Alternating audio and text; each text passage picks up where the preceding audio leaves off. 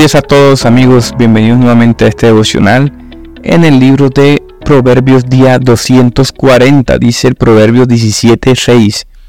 La corona del anciano son sus nietos, el orgullo de los hijos son sus padres.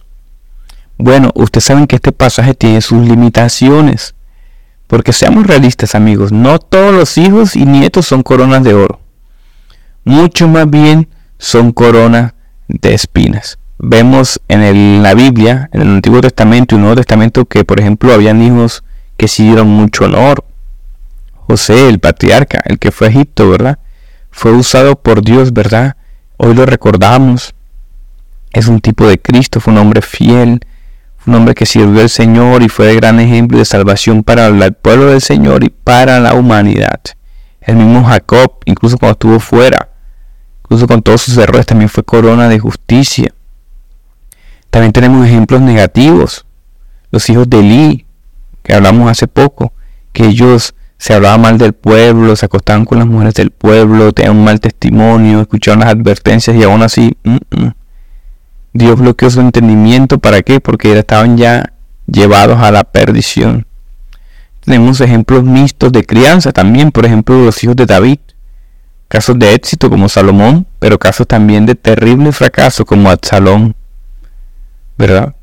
Entonces en la Biblia tenemos muchos ejemplos en donde muchas veces desde nuestra parte y desde nuestro buen sistema de crianza podemos traer gloria con nuestros hijos, ¿verdad? Ser de orgullo, que nuestros hijos sean de orgullos, pero creo que el padre tiene demasiada responsabilidad. Un padre ausente a dónde nos lleva. Eh, un mal sistema de crianza a dónde nos lleva. Creo que el ejemplo perfecto sobre ese tema es David. David tenía el mismo sistema, pero había una distinción que David a muchos de sus hijos no les dio la misma importancia, no los reprendió de la misma manera. Es importante la crianza, sobre todo ahora amigos, que estamos, cada vez que hubiera una iglesia, cada vez que hubiera un lugar, los padres están cada vez más preocupados por la educación y la crianza de sus hijos, a lo que están expuestos ahora. Es importante desde ahora invertir bien ellos tiempo, más que dinero una escuela de alto nivel, tiempo. Esto es lo que más necesitan tus hijos y esto no gusta porque tienes que morir a ti, tienes que llegar cansado a servir, tienes que estar pendiente de él, tienes que alimentarlo, cuidarlo, llevarlo, de todo y aún así servirle en educarle, no entregárselo simplemente al Estado o a un colegio privado. Esa no es la labor bíblica es criarlos. Ahora, también veo este proverbio para nosotros. ¿Somos nosotros como hijos de Dios coronas de gloria o coronas de espinas para el Señor? Porque nos gusta hablar de nuestros hijos y de los demás, pero ¿y nosotros? Somos coronas de gloria para el Señor. O sea, el Señor puede decir, wow, este es mi hijo. Qué orgullo para el Padre, este hijo que tengo. Buena, bueno, buen punto para reflexionar, ¿verdad? Quiero también también la coalición según Timoteo 1.17. Dice, esta es una carta de Pablo que fue hecho apóstol de Cristo por la voluntad de Dios, me doy un saltico, a su hijo Timoteo. Gracia y misericordia sean Dios contigo, de nuestro Señor Jesucristo. Doy gracias a quien sirvo con limpia conciencia y le sirvió en mis antepasados antes de mí, por todo lo que tú eres para mí, de la misma manera que en mis oraciones nunca dejo de acordarme de ti, porque recordamos tus lágrimas cuando nos separamos, yo no dejo de anhelar el verte para llenarme otra vez de alegría. Y doy gracias a Dios porque he recibido un nuevo detalle de esa sincera fe que hay en ti. Una fe de la misma clase que la que moró en primer lugar en tu abuela Loide y en tu madre Eunice. Y que estoy convencido también mora en ti.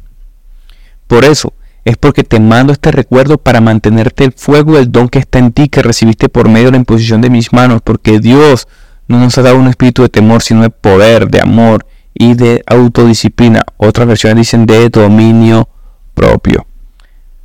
Fíjense, este es el modelo, porque queremos recibir corona y gloria a nuestros hijos, pero nos estamos invirtiendo. Me encanta porque este pasaje habla de que eh, Pablo no es hijo de, Timoteo no es hijo de Pablo, pero mira cómo se invierte Pablo en él. Muchas veces eh, personas que no han experimentado paternidad física, ser padres, han tenido el gozo de ser y el privilegio de ser padres espirituales. Esa es una bendición. Y Pablo le escribe a, a Timoteo para instruirlo. Le recuerda varias cosas.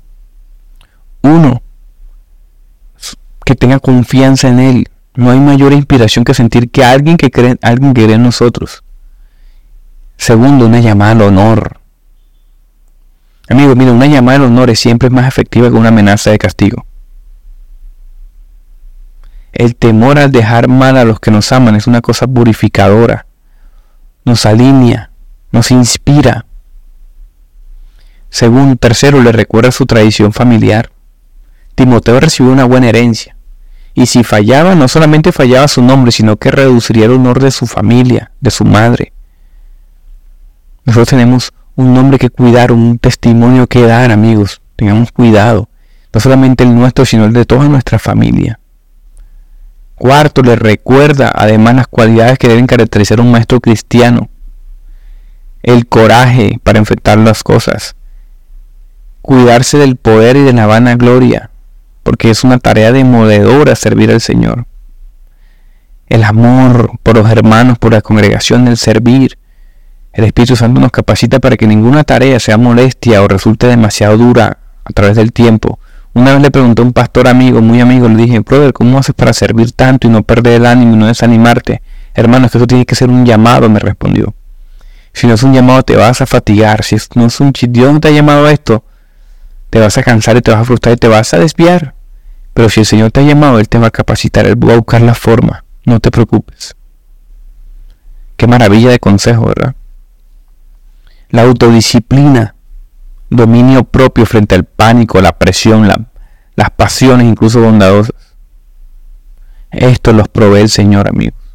Creo que el Señor nos recuerda en este proverbio varias cosas. Tener nuestra identidad clara como hijos de Dios y dar ejemplo, tener presión ante ellos. Eso es saludable de una presión saludable que nos recuerda quiénes son los grandes ejemplos de jugadores de fútbol, de sueños, quienes, a quienes anhelan honrar siempre, no a ellos mismos, generalmente sus grandes anhelos.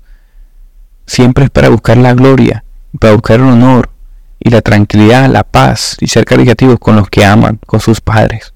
Miren las historias y verán. Eso es lo que nos llama el Señor esta mañana. Vamos a orar. Gracias mi Dios por esta palabra de aliento, de ánimo, Señor, que nos reconforta, nos inquieta, nos motiva, nos inspira, una mejor inspiración, Señor, que es parecernos a ti, que tú siendo tú el Hijo amado, Señor, Dios, Padre amado Jesús, quisiste dar la gloria a tu Padre, Señor. Quisiste dar la gloria y la honra, Señor, para siempre y por toda la eternidad. Tú fuiste la corona, Señor, que que tuviste corona de espinas, tú fuiste la corona de gloria para la humanidad, para salvación y vida eterna de todo el que cree en ti. Amén